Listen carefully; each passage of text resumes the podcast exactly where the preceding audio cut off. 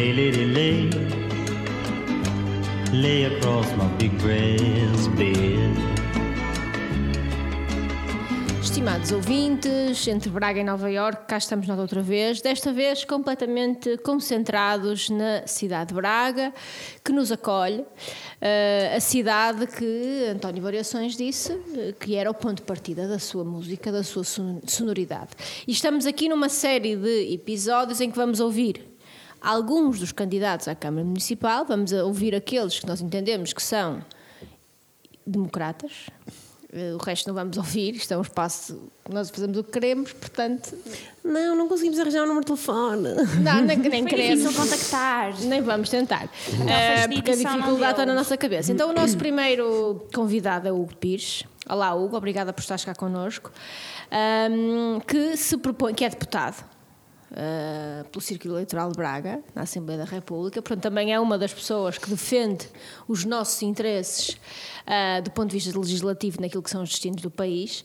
Uh, muito obrigada por teres aceito este convite para estar aqui. Este é um espaço muito informal, nós somos um pouco jabardos, mas vamos tentar uh, fazer aquilo que nos propusemos, que era no fundo dar a possibilidade às pessoas que nos ouvem, não só em Braga, mas além fronteiras, e são muitas, de perceber quem são os candidatos e hoje quem és tu, e ah, para além das propostas que tens para a cidade e para a vida visão de território, mais de cidade, de município que tens, dar-te a conhecer, porque não é, não vamos só, só se querer saber, não é? Queremos saber quem é que é o Pires. Nós temos na nossa rede relacional algumas pessoas que te conhecem bem, mas não te vamos entalar.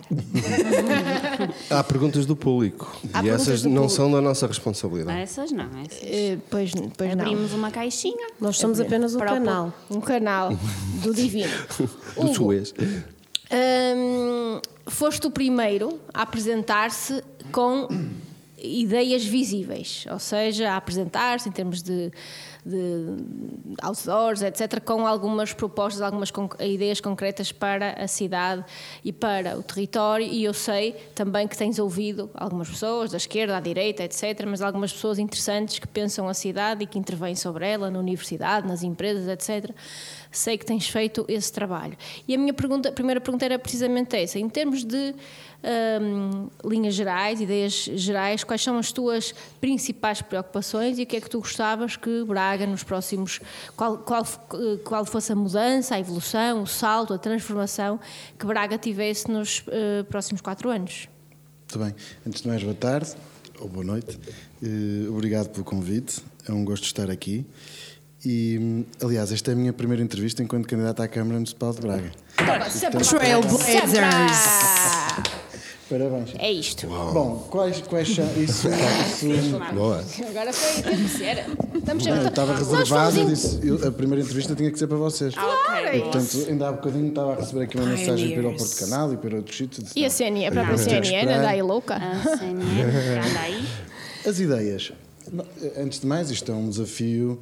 É um desafio a que eu me propus e que faço isto com grande entusiasmo, com grande alegria. A cidade onde eu cresci, onde os meus filhos nasceram, onde eu tenho a minha família, onde tenho grande parte dos meus amigos e, portanto, e é uma cidade em que eu já, eh, há muitos anos atrás, ou há alguns anos atrás, também já, já fiz parte de uma Assembleia de Freguesia, já fiz parte, de, já fiz parte, de, já fui vereador e, e, eu sempre gostei muito de, de me entregar à causa pública e fazer coisas, neste caso pela cidade, também como deputado uh, ou tentar ajudar a fazer algumas coisas pelo, pelo país. E uh, este tempo de ouvir, que é o primeiro tempo da, da, nossa candidatura, da candidatura do Partido Socialista, eu quero dizer que esta candidatura é uma candidatura do Partido Socialista, mas é também uma candidatura da cidadania. Porque, sim, é uma candidatura em que nós defendemos os valores e os princípios eh, orientadores do, do Partido Socialista, de centro-esquerda, mas é também uma candidatura que quer ir além deste do partido e da máquina partidária e ter também gente de fora, independentes, ir para além do, dos muros da sede do partido e que acrescentem valor e que tragam novas ideias e que, e que acrescentem esse mesmo valor e que tragam uma, sejam uma mais-valia para a candidatura. Nós hoje temos vários independentes a trabalhar, Eh, temos, por exemplo, o Adolfo Macedo, que mais conhecido por Adolfo Luxúria Canibal, Já cá esteve. já cá esteve, que é o responsável pelo programa eleitoral. Temos o Ricardo Souza, que também é dirigente associativo na área, na área do terceiro setor, no social, na área da juventude e que também fará parte das listas do Partido Socialista à Câmara. E, portanto, e temos vários outros, e temos também uma surpresa para número 2 à lista, uma mulher. E, e eh, sim, esta é uma candidatura que eh, tenta ser o mais, tenta ser o mais abrangente possível e ir além da, da, da sede do Partido Socialista, respeitando sempre os princípios, as orientações, os valores que nos regem enquanto eh, Partido Socialista, enquanto candidatura do PS. Mas este tempo em que, desde que decidimos e desde que se tomou a decisão de eu ser o candidato à Câmara, nós iniciamos um tempo eh, no Conselho que se chama Tempo de Ouvir. E esse tempo de ouvir é um tempo em que nós vamos junto das populações, nas freguesias, com os nossos autarcas, eh, com as forças vivas, desde os sindicatos aos, às associações empresariais, comerciais, aos, aos bombeiros. A, ainda hoje vim, hoje estive a visitar, venho de, estive na Arte Total, estive depois na Alfa Cup, desde a área da educação. Já andamos por quase todas as freguesias do Conselho, já falamos com muitas forças vivas do Conselho e para perceber, eh, quer dizer, quais são os principais problemas que as pessoas têm e o que é que as pessoas gostavam de ver resolver. Eh, nós não temos eh, uma, uma varinha de condão para resolver os problemas todos das pessoas e que nos apresentam.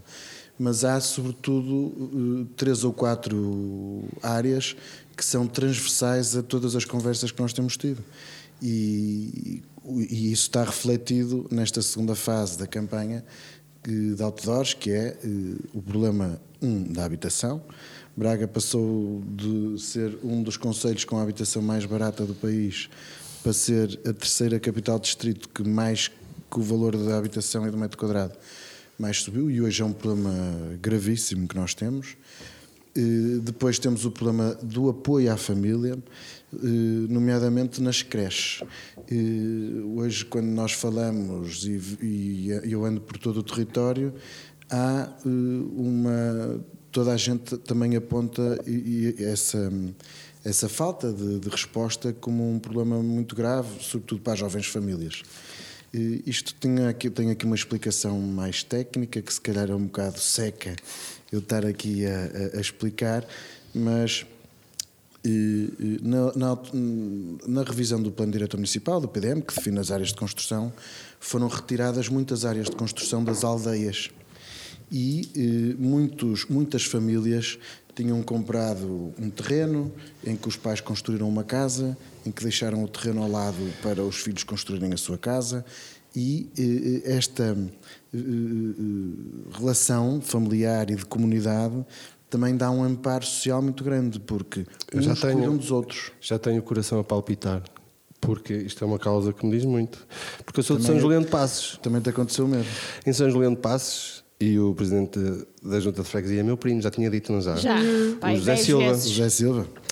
Então nós tivemos agora aqui uma troca de comentários no Facebook, um bocado mais picantinha, por causa da questão da, da expansão de uma, de uma unidade fabril em São Juliano de Passos, no coração da aldeia, que ocupou e descaracterizou completamente a aldeia. E isso se deu, não sei exatamente porquê, mas o poder local mais propriamente o da, da Junta de Freguesia, viu-se incapaz de impedir aquela, aquela aberração.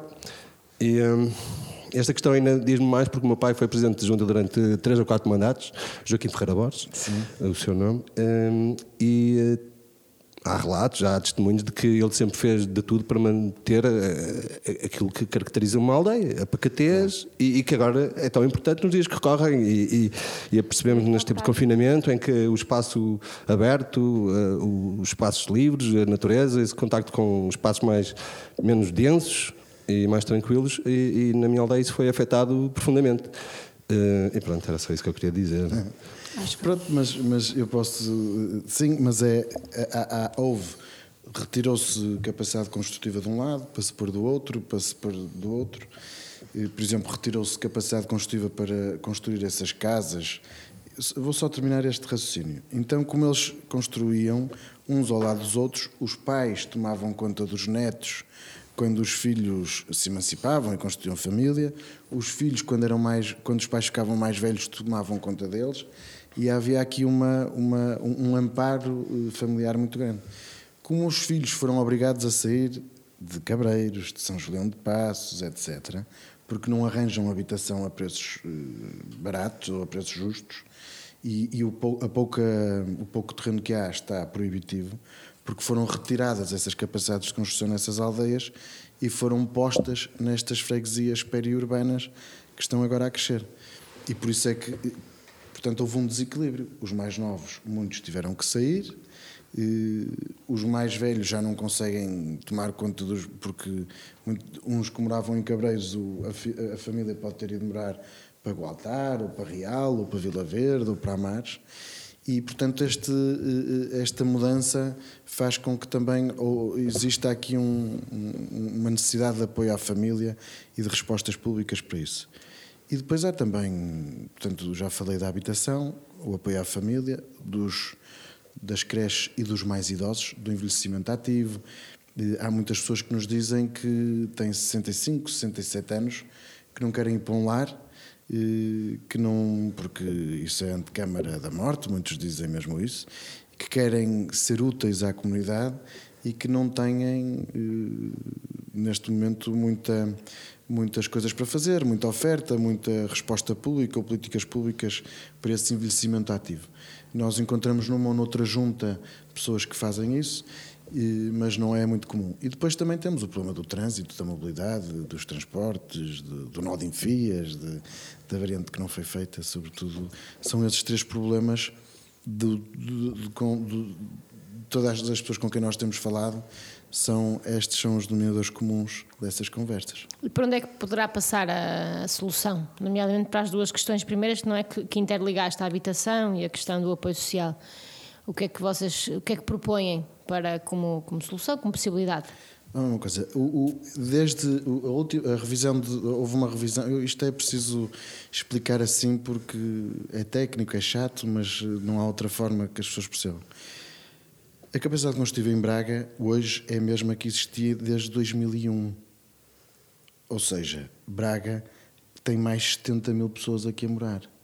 E, portanto, estava bom de ver que ou, se- ou havia um planeamento, ou, as- ou os políticos e os responsáveis olhavam para o Conselho, percebiam que isto ia crescer, anteviam o crescimento da cidade, programavam os acessos, eh, a mobilidade, os transportes, etc., ou isto ia entrar em eh, sobrecarga, não é? Que é o que está a acontecer. E, portanto, a resposta é nós, re- re- ou seja, darmos outra vez essa capacidade construtiva para essas famílias nas aldeias se poderem fixar, porque não há milagres. Se nós queremos crescer, se nós queremos que as pessoas se fixem, se nós queremos criar oportunidades no nosso Conselho, as pessoas têm que, ser, têm que ter sítio para morar. E o melhor que nós podemos fazer é, em vez de começarem a construir prédio- prédios em Barda, é nós dar, darmos essa possibilidade às pessoas que são de Cabreiros, de São José de Passos, de Pedralva, de, das terras ou das freguesias mais, mais afastadas do centro, que se possam fixar lá, porque têm qualidade de vida, porque não vão sobrecarregar as infraestruturas, porque as estradas, tudo já está feito. E, e essa é a única alternativa, porque senão eh, o preço por metro quadrado da habitação em Braga vai subir em flecha e depois dá-se o que está a acontecer, que as pessoas procuram Amares, Vila Verde, para, para morar. E depois o que nós assistimos é uma falta de resposta de transportes públicos e aquele inferno que é entrar pelo norte da cidade, a norte da cidade nas horas de ponta. E, e pronto, e, e é preciso planear, é preciso olhar para a cidade e, e- planear isto a longo prazo. E, quem questiona a forma como a cidade cresceu com tantos prédios e, e- e e esta construção e esta forma de pensar a cidade e, e de como ela cresceu já vem de há muitos anos atrás. Claro que sim. Eh, que criticam a forma como ela cresceu eh, ao ponto de estar como está agora. O Vale de Lamacens, a zona junto ao, ao antigo Braga Parque, Fraião. e por aí fora, Fraião. Eu- se, vocês, se vocês puxarem um bocadinho a casseta atrás, na altura de- eh, nós ouvíamos. É evidente que não foi tudo bem feito em Braga, mesmo na altura do Partido Socialista. Mas, mas o- o- se nós olharmos, nós ouvíamos: ah, há 10 mil casas de volutas em Braga, tem que ir para aqui os macaenses e os chineses e não sei quem. Há muitos anos atrás ouvíamos que, que havia muitas casas de volutas em Braga.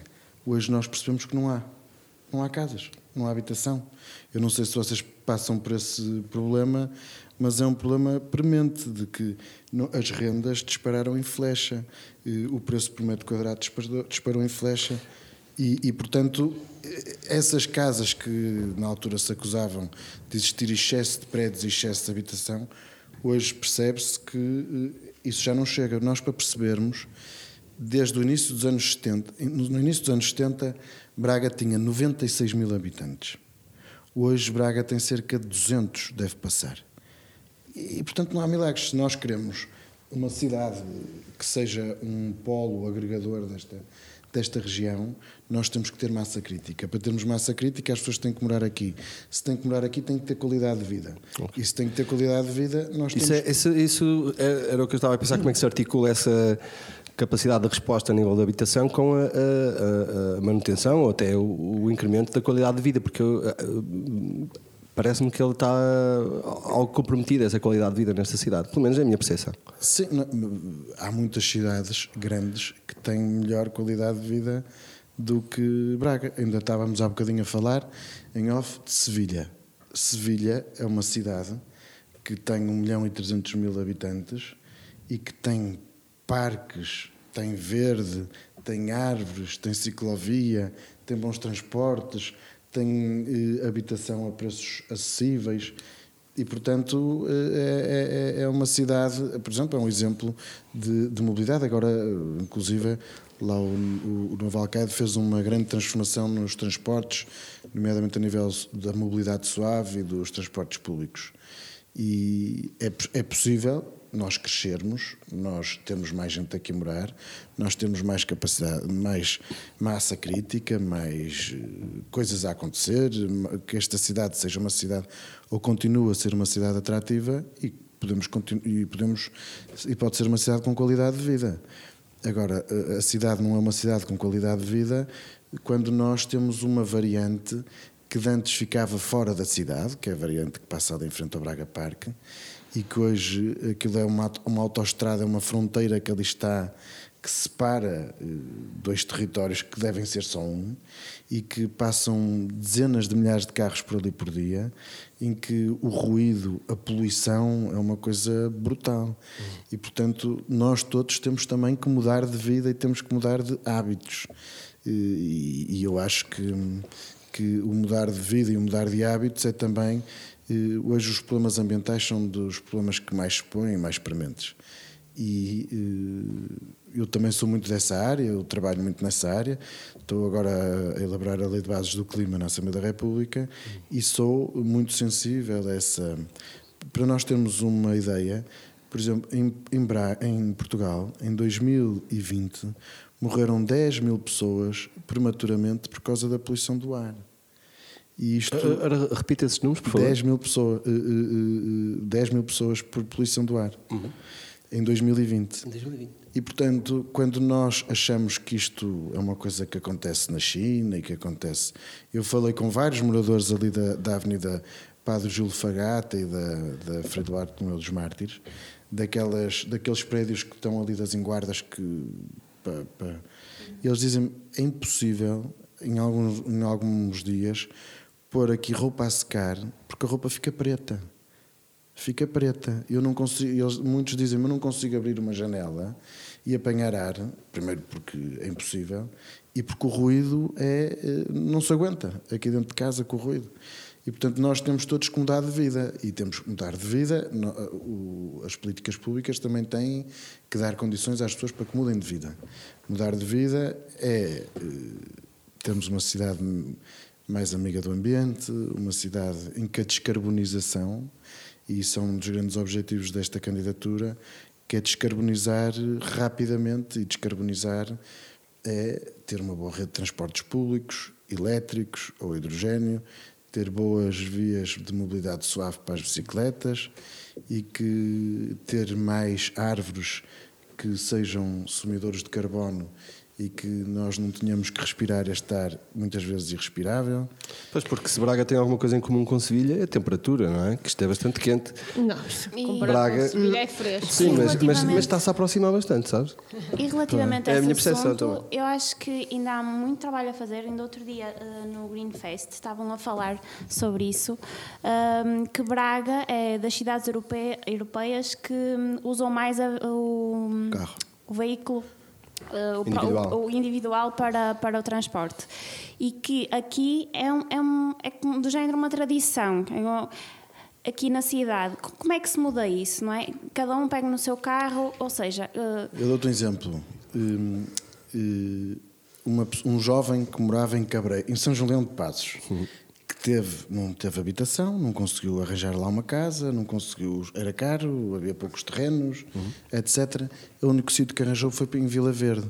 É uma casa porreira, com um bocadinho de jardim. Pá, no tempo de Covid aquilo até deu jeito, eles até se mudaram para lá. E querem, mas trabalham em Braga, fazem a sua vida em Braga. E como é que essa pessoa vem para Braga? Só pode vir de carro. Eh, Se eh, eu for de transportes, eh, chego ali a Cabreiros, que se quiser ir, se morar em Barcelos, ele dá ali a volta e vem para trás. O transporte estou. E isto só se. Ponto número um: tem que haver uma, uma rede de transportes muito eficaz, uma rede de transportes moderna, uma rede de transportes. Se nós formos a qualquer sítio, a qualquer cidade desenvolvida da Europa e que está à frente na Europa, nós vemos uma boa rede de transportes, vemos eh, muitas pessoas, eh, vemos que as pessoas, eh, quando se deslocam, pensam sempre como é que eu vou de transportes daqui para ali. e com uma é? boa rede de informação. E é uma boa rede de informação e, e- e- e bons, e bons autocarros Uhum. e, e isso tudo, quer dizer, e esse, esse investimento é um investimento fulcral para o desenvolvimento da cidade. Uma boa, bons transportes, bons autocarros, mais frequência, não é? Porque muitos dizem assim, eu para ir de um de, de Gualtar para, para o centro, muitas vezes demoro, se calhar não, é- não estou a dar o melhor exemplo, mas demoro 40 minutos, porque tenho que ir a um sítio, tenho que sair de um autocarro, entrar no outro e depois vou. Não é? E isto não faz sentido. E nós temos que melhorar muito a rede de transportes, a resposta, a frequência, o conforto. é? Eu tenho que receber. a- digitalização também tem que entrar nos transportes. Eu tenho que receber notificações no meu telemóvel a dizer o, o autocarro em que costumas andar vai passar daqui a 5 minutos e, e, as- e- e tenho que ter Wi-Fi dentro do autocarro, nas paragens do autocarro. E isso tem que existir para nós sermos um- ambicionarmos a sermos uma cidade moderna. E Eu não sei como é que, pelos vistos, uma cidade que é considerada o melhor destino europeu, o melhor destino turístico europeu, tem as respostas que tem, ou tem a poluição que tem. E não é? Ou tem, sim, pelos vistos, sim. Mas tem as infraestruturas que tem.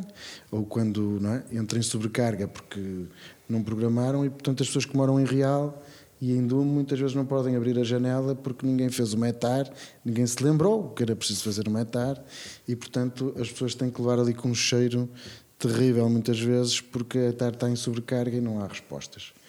E, portanto, Porque esse crescimento eh, de, hum, quer dizer, eu- isso que, que, que dizes é muito familiar. Vai fazer dois anos que me mudei para morar em Braga e não mudei antes porque não consegui. Eh, e há dois anos eu vi duas casas. Uma que não consegui alugar, porque depois há aqui uns.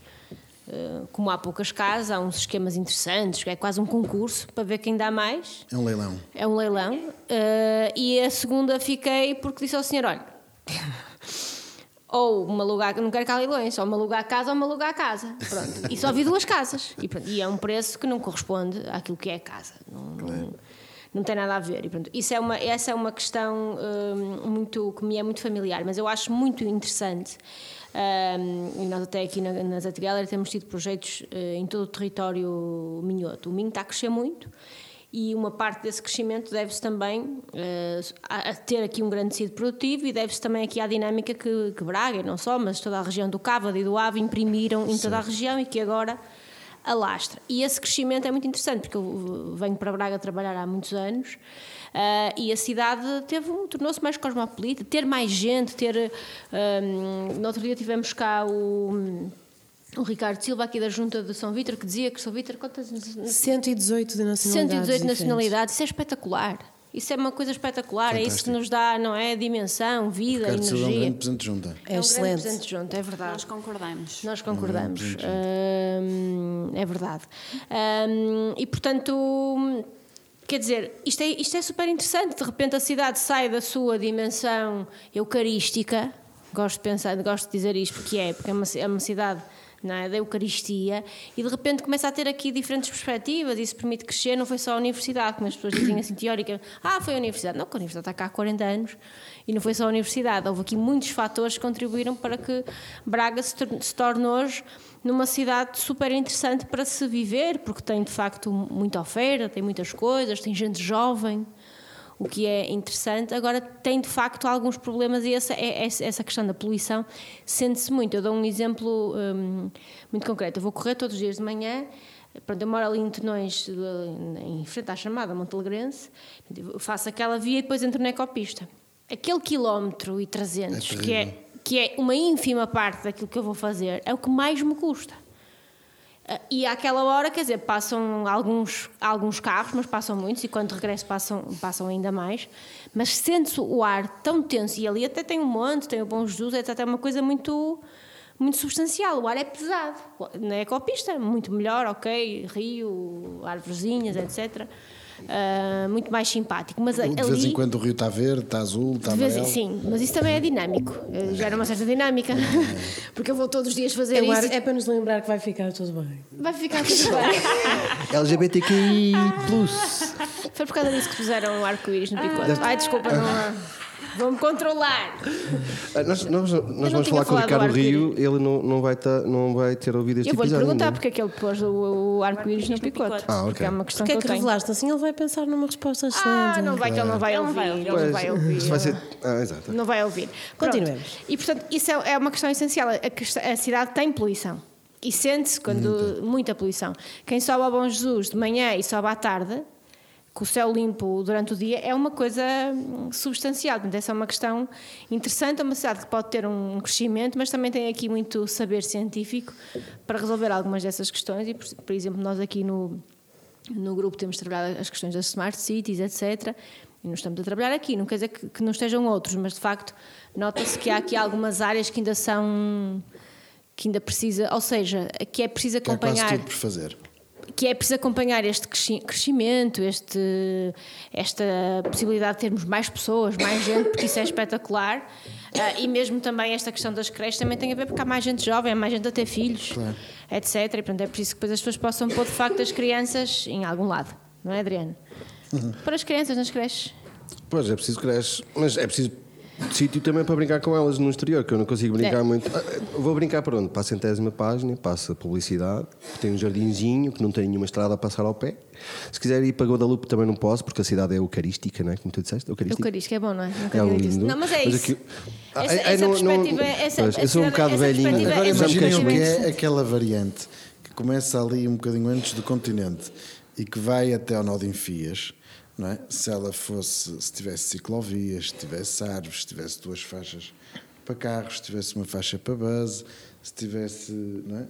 Era, era muito mais friendly e muito mais agradável e as pessoas podiam usufruir e podiam correr. Estamos a abrir o segmento de promessas de Não, não, não, não, eu só estou imaginem que Imaginem que Não, mas é que Braga é uma cidade, eu costumo dizer que Braga é uma ótima cidade para andar de saltos mas... altos, porque é plana, não é? Uh, o piso no centro histórico. É Eu sei que tu não tens esta perspectiva, Adriano, mas isto para as gajas isto é uma questão. Uma questão. Isto é uma questão, pois. é um ah, assunto. Até a ser irónica. Não estou a dizer falar sério, é uma cidade para andar de saltos altos, é planinha, é. o piso é impecável, não ah, tem okay. muitas zonas em que se escorrega, é, é ótima.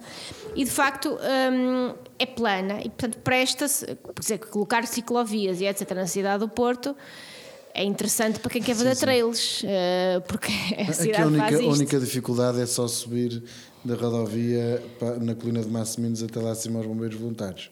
Aí é uma aventura. Pronto, mas aí também o treino exige Ah, sim, alguma sim, sim. persistência. Alguma resto persistência. é, é, é perfeitamente viável. Querem abrir o segmento de memórias de Adriano? A propósito Quer de dizer, bicicletas? Anda agora, lá, o então. meu pai era Ia presidente de falar junta. eu, mas fala tu. Ah, é, uma- é rápido. A propósito de bicicletas, o meu pai era presidente de junta e, e, e deu uma carta de condução.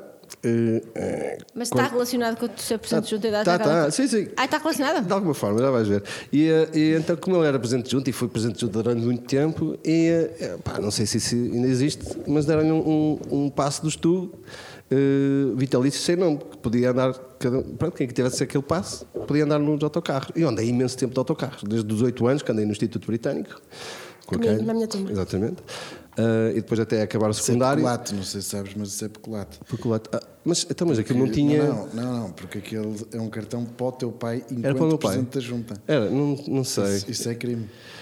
Bom, Soube agora, olha. Soube agora, eu soube agora, eu não sabia, Opa, não estava bom, informado. mas acho que já prescreveu. portanto está tudo bem. passando, passando, E o meu paizinho passando. já morreu, portanto já não vai para a cadeia. E então, o que é que sucede? Não, eu era inimputável na altura. Era, Aham. era tolinho. Já prescreveu.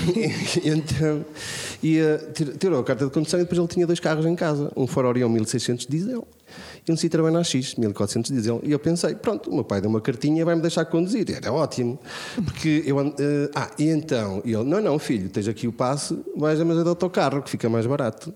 E eu prometi a mim mesmo, tipo...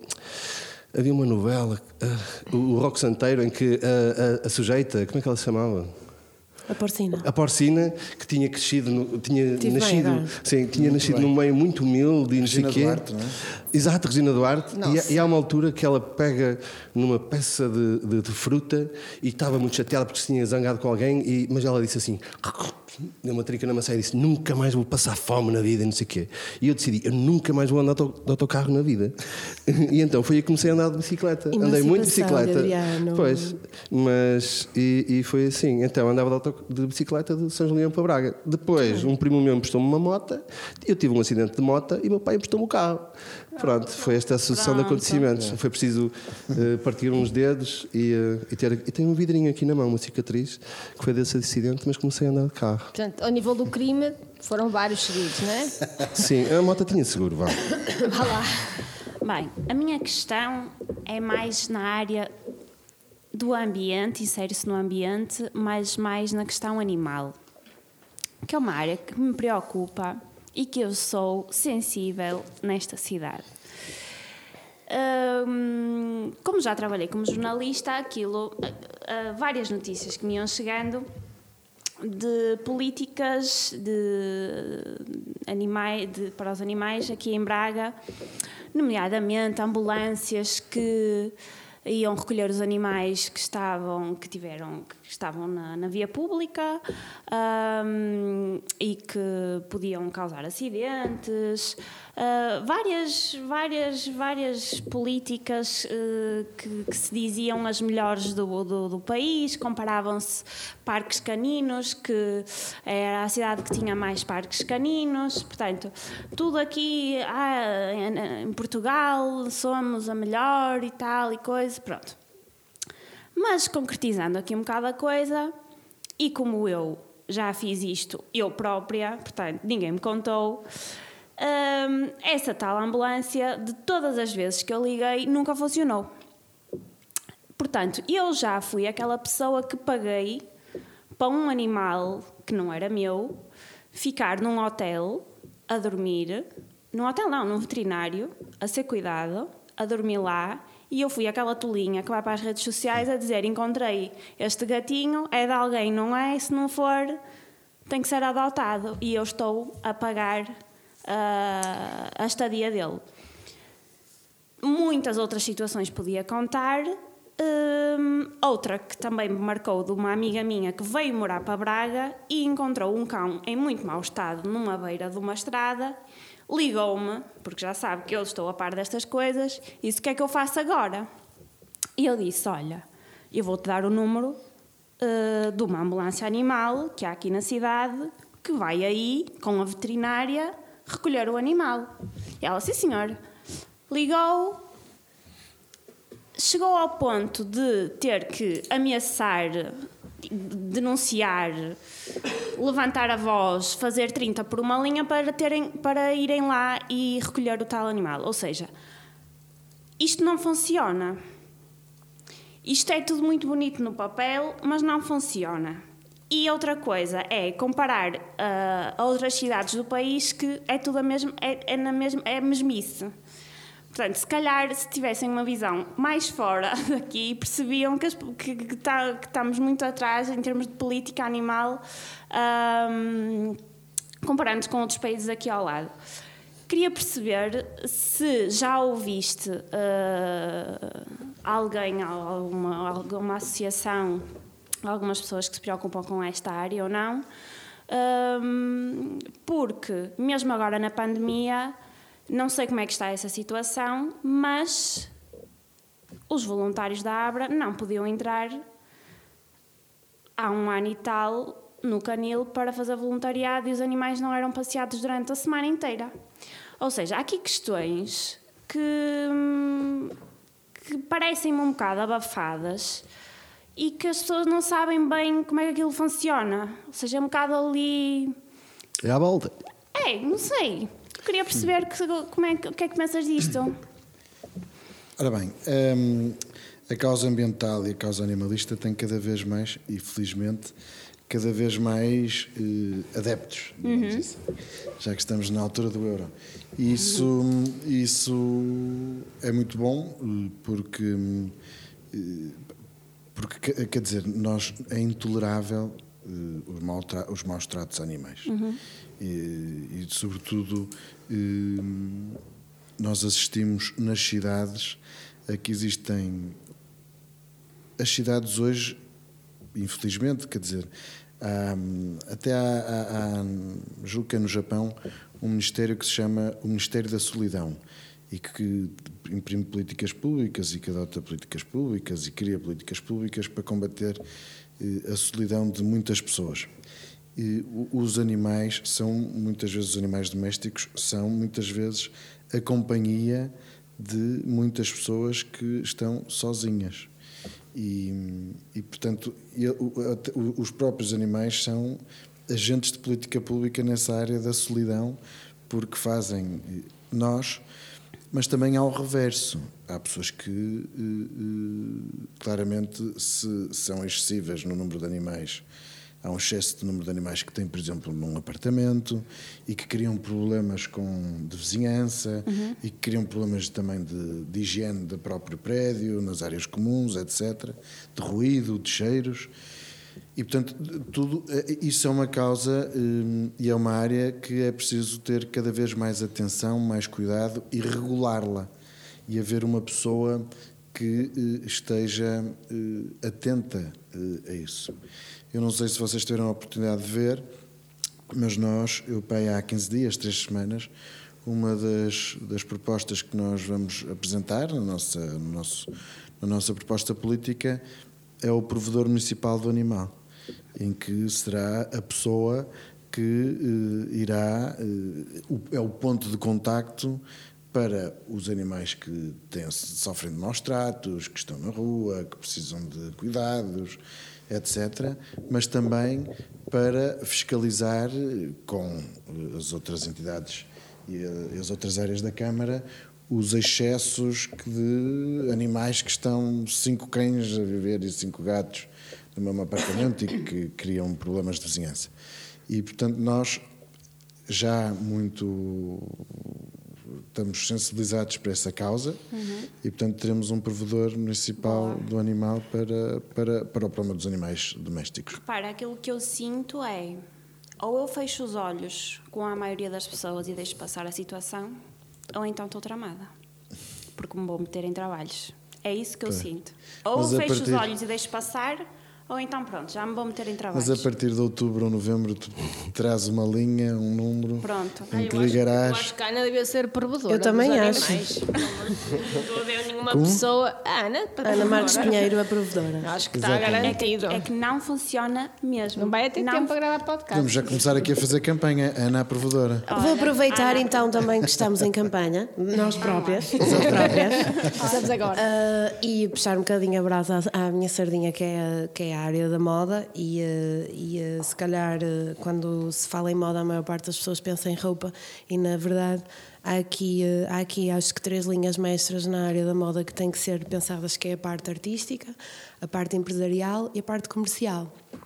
Muitas vezes as pessoas acham que moda é desenhar roupa e pronto, ou vender roupa e esquecem-se que há toda uma estrutura por trás. E, eh, e realmente eu gostava que quem, eh, quem fosse para Presidente da Câmara, quem fosse para o poder agora, não se esquecesse que já, já existe algum caminho feito em Braga eh, na área da moda, mas que na minha opinião pode ser muito mais, muito mais bem trabalhado e muito mais desenvolvido. E eh, acho que a doutora Sameiro e a Eva Souza eh, tiveram eh, várias iniciativas nesse sentido muito meritórias. Elas, em 2015, ah, dinamizaram pela primeira vez um, um, um concurso de jovens criadores aqui em Braga, de jovens criadores de moda para que as pessoas conhecessem ah, talentos emergentes na área da moda em Braga, etc. A Associação Comercial de Braga também ah, tem um, tem, tem- teve, chegou a ter, agora pronto, parámos eh, todos um bocado, não é? mas ah, desfiles de lojas de Braga, etc.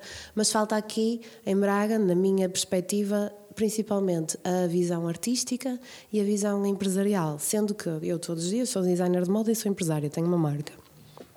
Todos os dias pego no meu carro e para fazer todas as minhas atividades relacionadas com o meu negócio, ah, sendo que a minha atividade não é apenas e só desenhar, ah, é gerir uma empresa.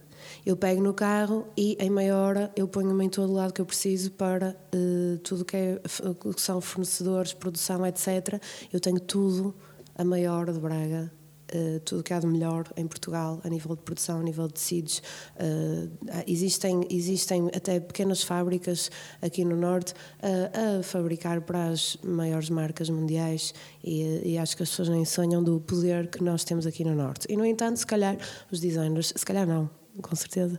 Os designers conhecidos são do Porto e de Lisboa, os eventos conhecidos são do Porto e de Lisboa, e acho que já era, já era tempo de desenvolver mais um pensamento empresarial em torno da moda aqui em cima, porque há mesmo muitas marcas de moda, muitas marcas sediadas aqui no Norte. E qual é que é o problema?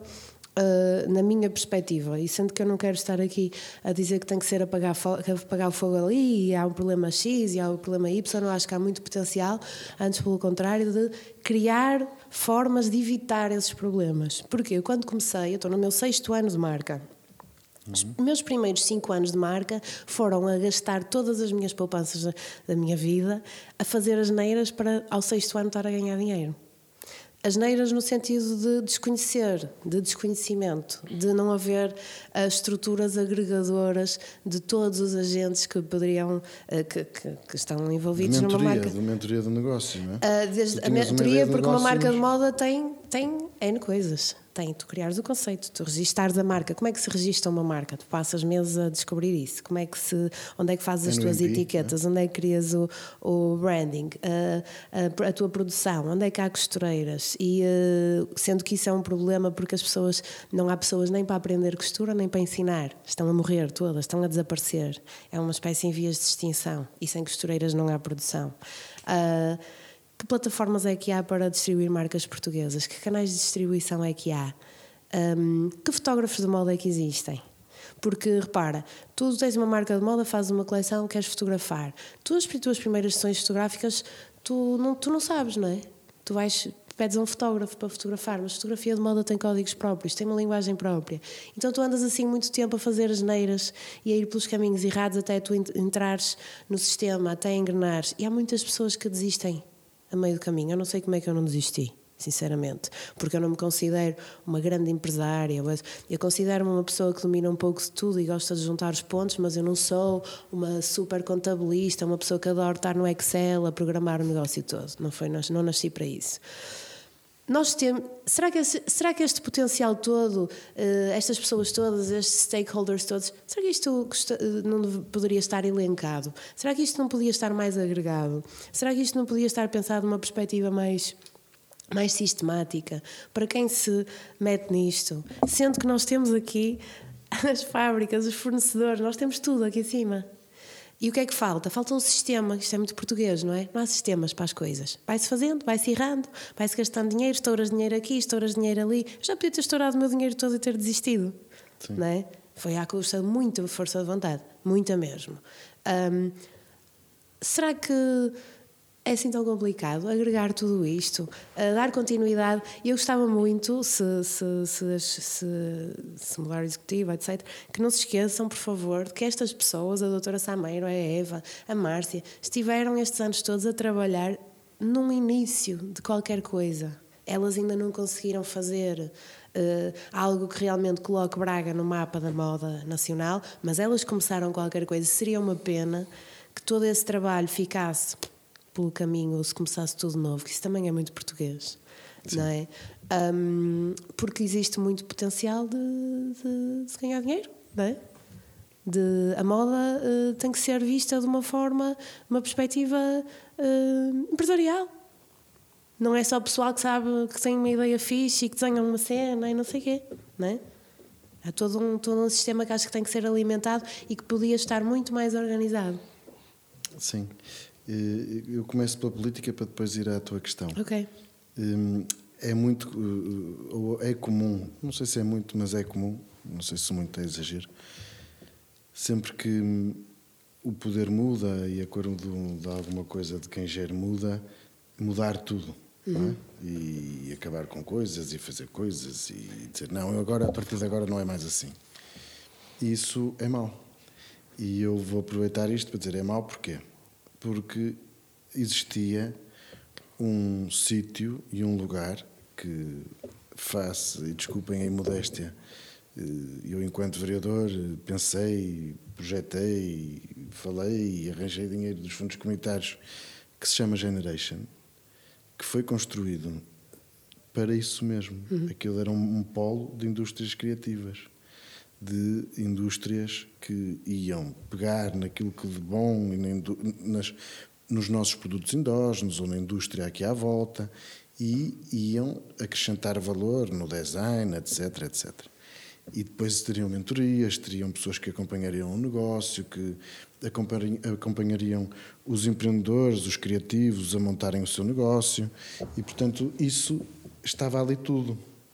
E há oito anos atrás, acabou. Acabou. Se me perguntarem hoje, não sei bem, uh, sei que o Luís faz uma, uma belíssima programação. Excelente programação. Uh, mas uh, relativamente a esta área. Não nessa área já? Sim, é uma programação cultural e sim. faz uma excelentíssima de excelência, uma programação de excelência, mas este polo de indústrias criativas, agregador de, de, várias, de várias áreas, de, de, e que cria, sobretudo, aquilo, a, a, a, o Generation, é porque aquilo era um, um, um antigo quartel da GNR, não é? E, e, e a agendação de coisas de, de, de um polo criativo em que, é? em que a, a, criatividade, a energia, a cultura tivessem ali muito presentes. Infelizmente não tiveram durante estes oito anos. E, portanto, há coisas que nós podemos fazer e coisas que nós. Eh, vamos lá uma coisa. Nós aí, eu acho que eh, entramos aqui noutra coisa, noutra área, que é o apoio às indústrias, o apoio à economia, o apoio à criatividade, o apoio eh, à criação de novos negócios. Hoje, cada vez mais, nós antes a concorrência territorial era entre, entre Estados, não é? Nós eh, tínhamos a nossa moeda, tínhamos as nossas fronteiras, tínhamos as nossas taxas alfandegárias e, portanto, eh, Portugal concorria com Espanha e concorria com, é? e nós concorríamos entre Estados, eram entre, entre países.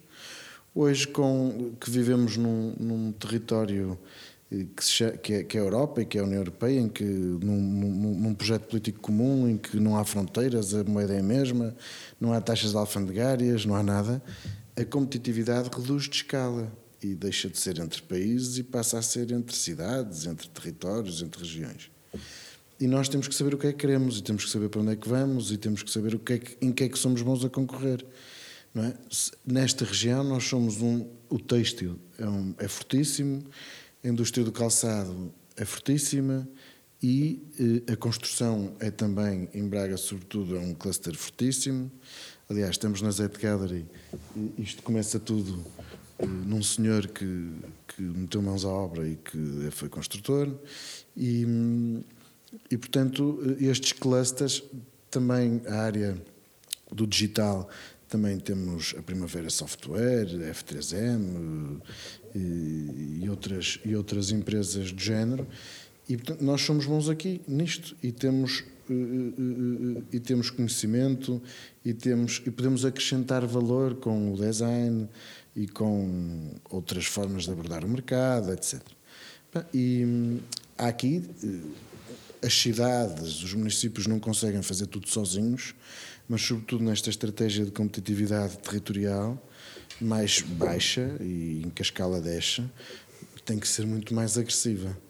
E, e, e, pronto, e a única coisa que eu posso dizer é que o, o Generation devia ser um polo de indústrias criativas que desse uh, apoio e que fosse uma rede para estes jovens ou para estas pessoas que querem que querem fazer o seu negócio, querem andar querem criar, que querem a partir daqui conquistar o mundo. E espero que isso um dia volte a Porque ser repara, quando eu falo de moda, o percurso de qualquer outra marca, seja de moda, seja de, de seja de roupa, seja de calçado, seja, seja de, de fruta, seja de seja. Hoje em dia o percurso é muito semelhante, porque sim, tu tens sim. que criar a marca, tu tens que. as redes sociais, tens que fotografar, o percurso é muito semelhante. Tem que se e eu acho, eu acho um crime que toda a gente anda a estragar dinheiro nesse mesmo percurso que é tão semelhante quando poderiam todos Mas isso estava estar... tudo lá. Isso estava tudo lá. Pronto, eu, eu por acaso quando comecei, o primeiro, o primeiro concurso de jovens criadores começou com esse conceito de mentoria. E eu até fui, fui bastante bem aconselhada para criar a minha marca, eu utilizei muito bem, porque eu participei, foi logo no primeiro ano. Depois entrei no limite de idade, não pude participar mais, mas eu aproveitei mesmo muito bem essa, essa parte da mentoria, tinha até um grupo de pessoas uh, bastante Normalmente quem tem as ideias uh, nunca, normalmente não são os melhores gestores não, é? não são as pessoas Olha, eu tive que me tornar, eu acho que era uma porcaria, e... e... tive que me tornar uma pessoa muito mais empreendedora e muito mais. Uh, e, e, até felizmente. E tocar uh, no, entanto, no entanto, fico com pena de que, uh, por ver oh, colegas meus que saem até design de moda com imenso talento, mas que não nasceram, não nasceram para Excel, nasceram para contabilistas, nasceram para, para serem artistas. Para e por que não? Essas pessoas poderem ter um negócio na mesma. Claro. Olha, um, Hugo, um, eu tenho uma.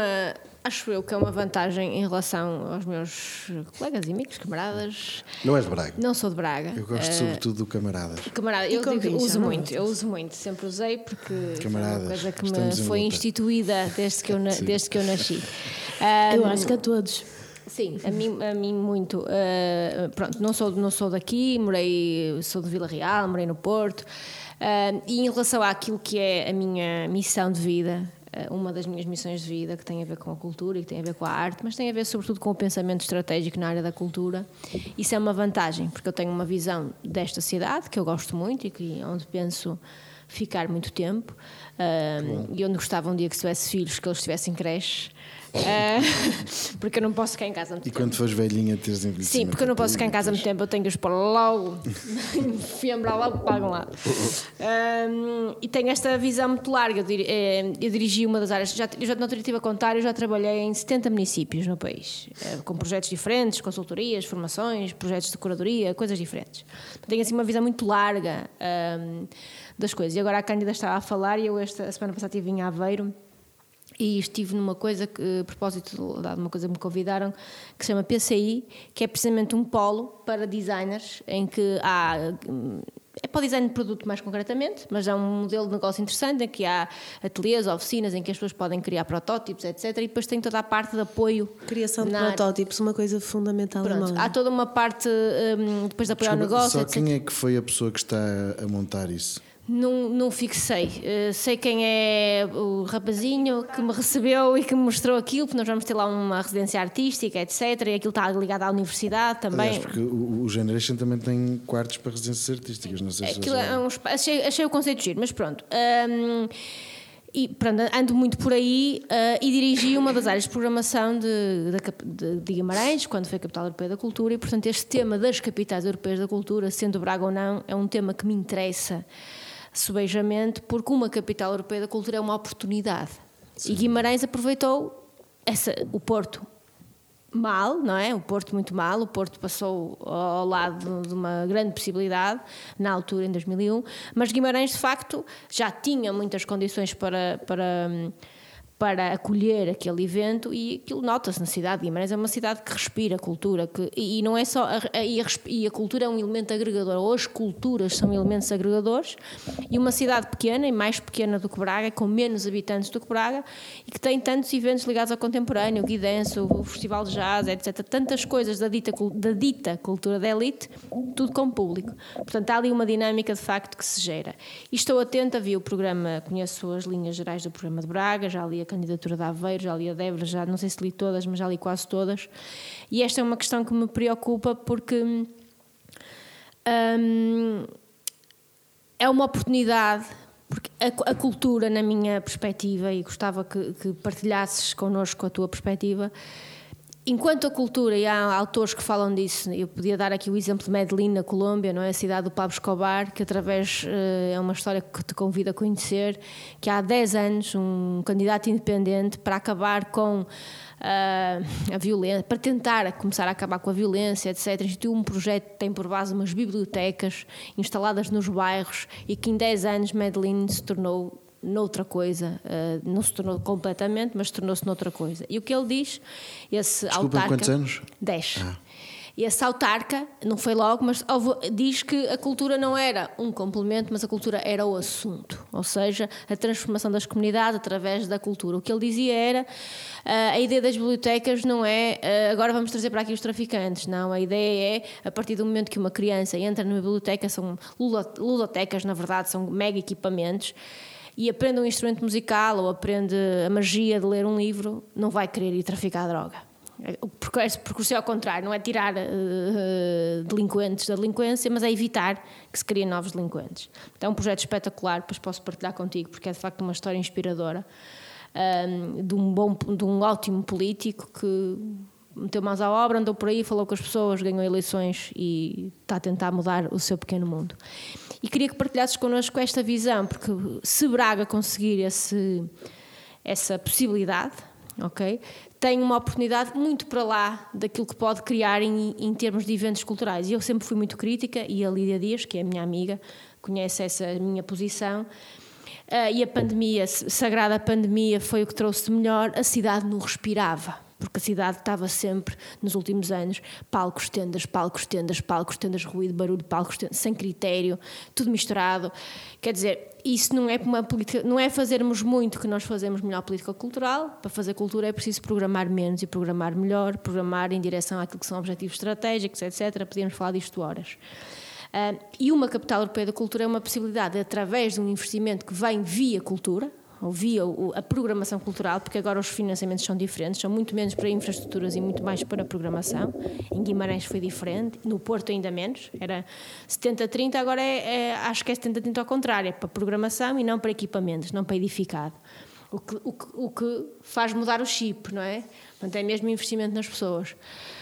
Se nessa altura, eventualmente, se Braga conseguir esse feito e se tiveres a oportunidade de trabalhar sobre esses pressupostos, qual é a tua visão sobre o tema, como é que tu gostavas que fosse a tua Braga cultural, a Braga cultural uh, dos teus filhos? E, sobretudo, uh, uma ideia interessante que é, uh, eu circulo muito, vou a muitos sítios, mas eu acho que é um privilégio e isso faz parte daquilo que é o meu conceito de qualidade de vida, que é eu não preciso de ir a lado nenhum, porque na minha cidade tenho dança, tenho ópera, tenho isto, não preciso ter muito, mas tenho um bocadinho. Ainda este fim de semana entrevistávamos um vereador de Figueira de Castelo Rodrigo, uma coisa que tem 3 mil habitantes, e que dizia que nos últimos anos as pessoas, as, os seus poucos habitantes, viram jazz, viram música clássica, que isso é que é um projeto. E gostava que falássemos um bocadinho sobre isso, a tua visão estratégica sobre, sobre a cultura e como é que vês esta possibilidade de Braga ser uma capital da cultura, porque isso pode ser, para, pode ser uma grande oportunidade ou pode ser uma grande tragédia se nós de repente usarmos todo o dinheiro para encher o centro histórico e as avenidas e as praças de palcos e de tendas e de palcos e de tendas e de repente as pessoas não respiram, não olham para, para o património que é belíssimo. Uh, quando o, o, o, trabalho, mais uma vez, é de fundo, é na criatividade, é na criação. É, Braga é uma das cidades do país desta escala que tem menos criadores sediados. Estava a pensar exatamente nisso, porque Criadores. falar sobre isso com o Ricardo. Artistas, gente cá a residir, não é? Portanto, nós importamos muito. E não quer dizer que isso não seja bom, mas o que é que nós não estamos a fazer para que a malta que, que é criador diga vou para Braga, porque lá a coisa acontece. Bom, eu acho que tu já tu fizeste a pergunta e respondeste. Hum, eu não tenho muito, quer dizer, tenho, claro que tenho algumas coisas para dizer sobre isso. Em primeiro lugar, eh, eh, tu pegaste no exemplo de Medellín, não é? E, e, e, vamos ver, vamos a esse exemplo para depois irmos para ouvimos para Braga. Ele não fez, quando ele faz mais bibliotecas para eh, ele não quis acabar com, os, com o problema que, já, que já existia. Ele quis foi evitar que o problema continuasse. Não é? E ele, para evitar que o problema continuasse, o que é que ele fez? formou e fez melhores cidadãos. E a cultura para que é que é? É para nós, sobretudo, formarmos melhores cidadãos. Quanto mais as pessoas lerem, quanto mais as pessoas virem, quanto mais as pessoas aprenderem, quanto mais as pessoas alargarem os seus horizontes, quanto mais as pessoas conhecerem, melhores cidadãos vão ser, mais tolerantes, mais vão ter uns com os outros, mais é? mais criativos vão ser. Não, é, não têm que ser criativos eh, numa área de criação. Podem ser médicos, podem ser eh, advogados, podem, mas vão de ser, sobretudo, melhores cidadãos. E a cultura, o que nós temos que perceber é que a cultura, a essência da cultura, é para criar, é para fazer das pessoas melhores cidadãos. Nós, eh, hoje, e há um livro muito engraçado do Vargas Llosa, que fala da cultura e que se chama A Civilização do Espetáculo.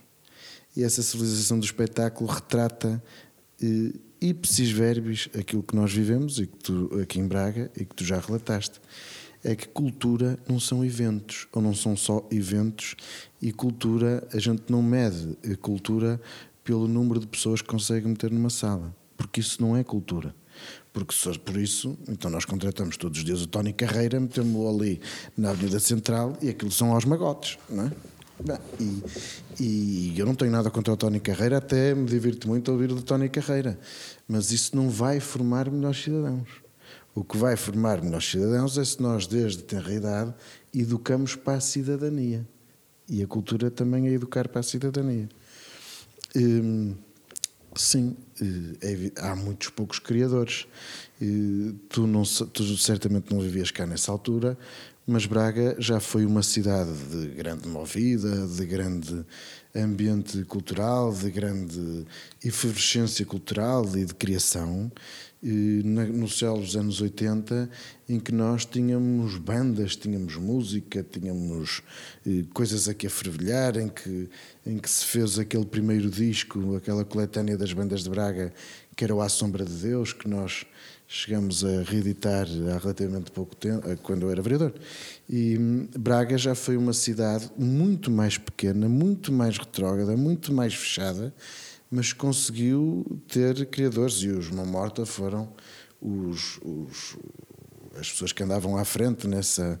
Mas depois havia os Pai Melga, havia os Gnomos Mortos, havia uma série de bandas e de artistas e de coisas a andar aqui à volta e disto. E agora também Sim, e agora também. Eu não estou a dizer. Mas, a nível musical, por acaso, Braga? Não, mas se nós olharmos, a maior parte dos músicos bracarenses Ainda no outro dia discutia isso, há 15 dias, numa, num, num, quando falava e discutia sobre cultura com algumas pessoas que estão a ajudar a montar o programa. A maior parte dos músicos vive no Porto ou vive em Lisboa. Já não vive em Braga. Dos músicos de Braga. E isso porque, um, Braga não tem massa crítica, dois, ainda hoje fui Arte Total, que é uma escola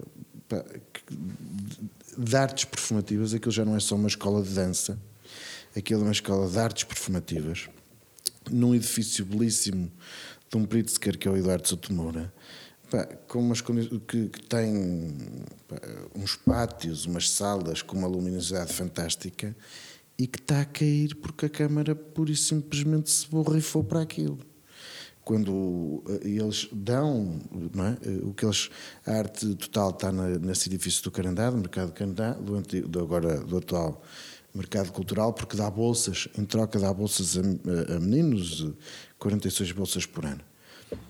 E aquilo está a cair. E, portanto, para, eh, o que me custa eh, é que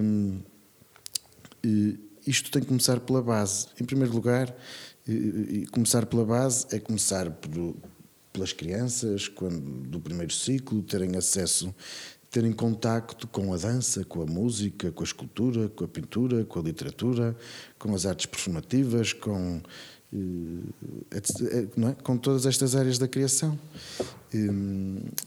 Aliás, nós temos um projeto muito engraçado que estamos a montar no programa eleitoral, que se chama a Casa da Imaginação, que é exatamente isso mesmo.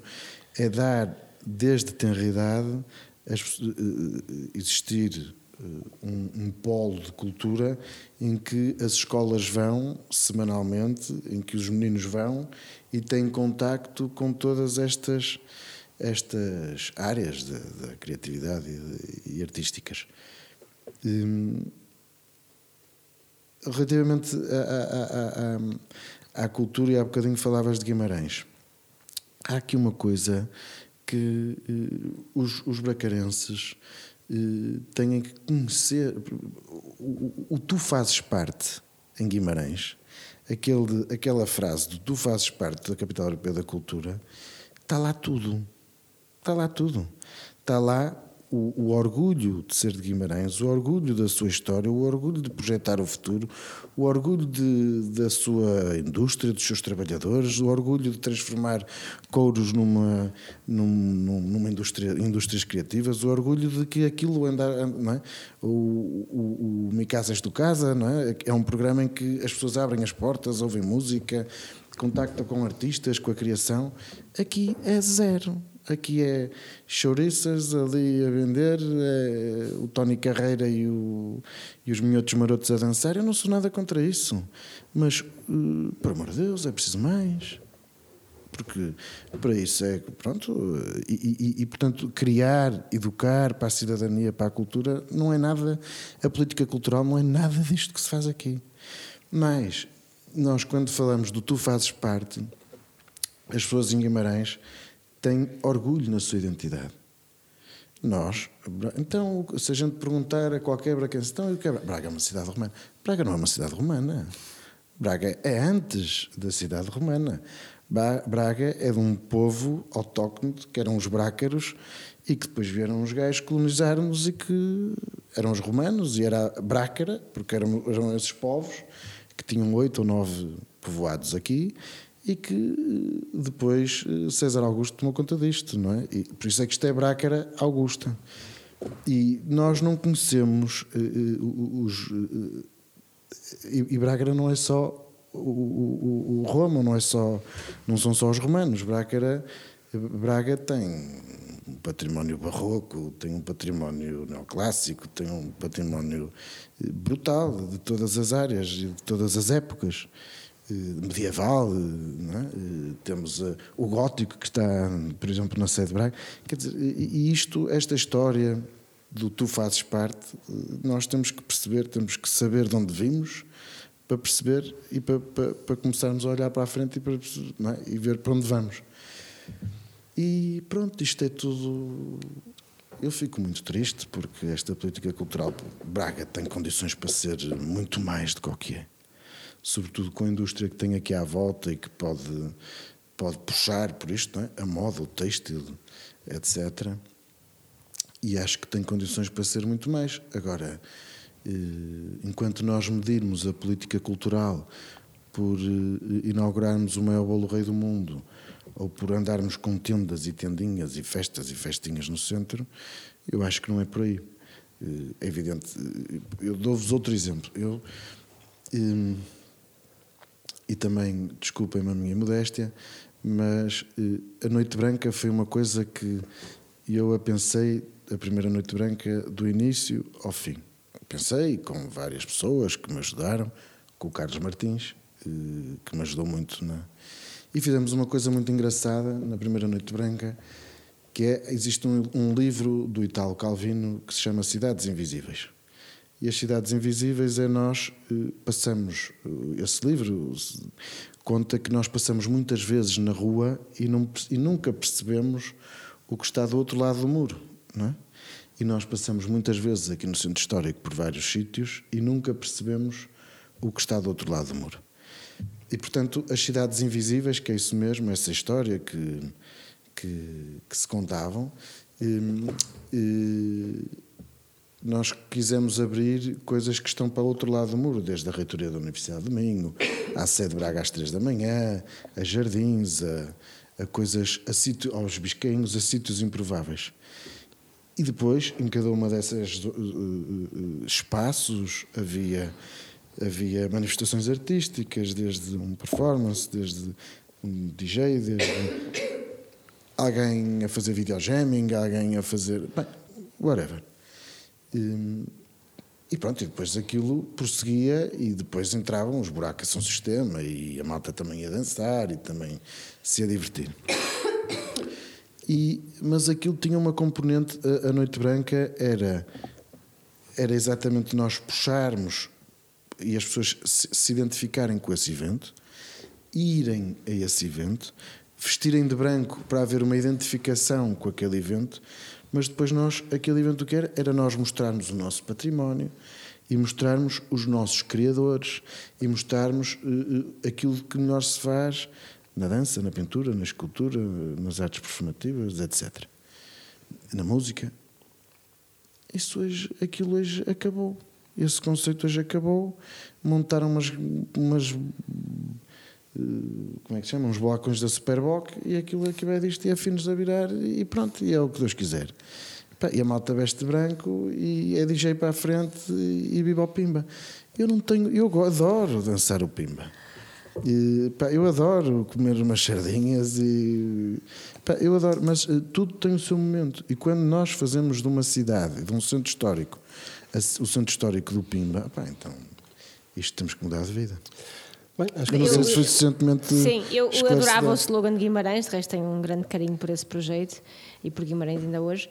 Um, mas o meu slogan favorito, fica à nota, uh, caso possas decidir na altura, é Antuérpia 1992, pode a arte mudar o mundo. Mas eu faria em modo afirmativo. Mas pode. Antuérpia também é uma cidade A arte brutal. pode mudar o mundo, porque a arte pode mudar o mundo um, e pode mudar a política também. E falamos aqui um bocadinho de copos e sardinhas e assim, temos algumas perguntas do público que vão um bocado nesse sentido.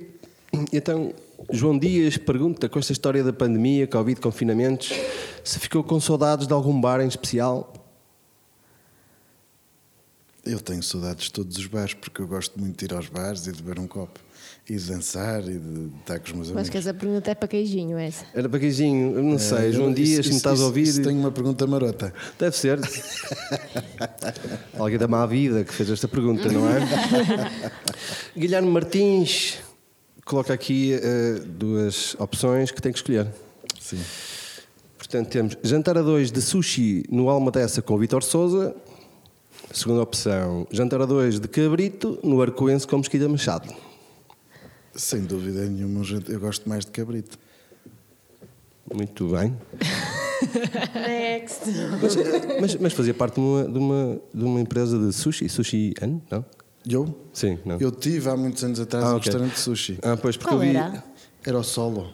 Solo. Era onde? Que era um restaurante que era só de balcão ali junto ao, ao tribunal. Ah, por acaso é uma zona da cidade que eu não frequento muito, a parte do tribunal. Os tribunais. Estou bem captada.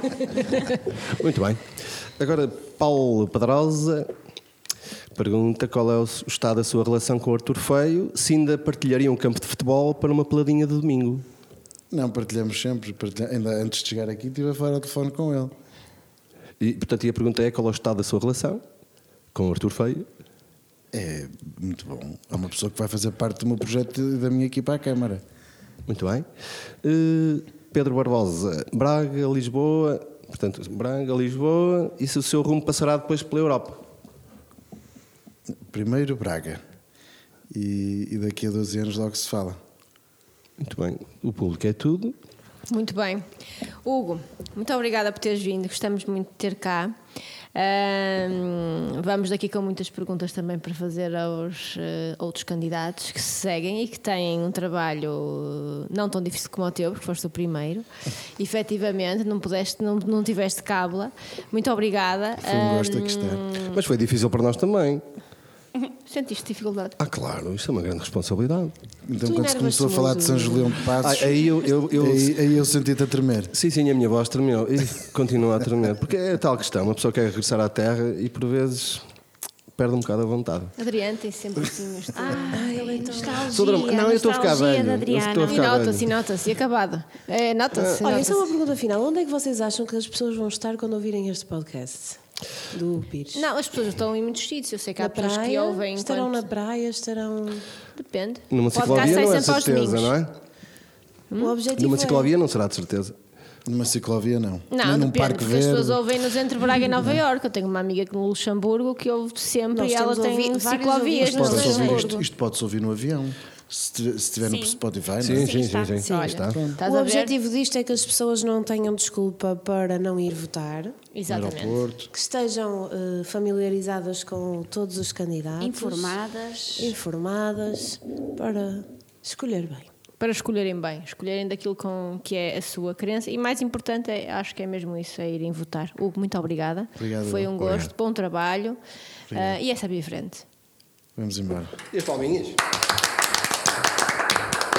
Obrigado. E agora vamos tirar a foto. Isso aqui é sair daqui esfolado.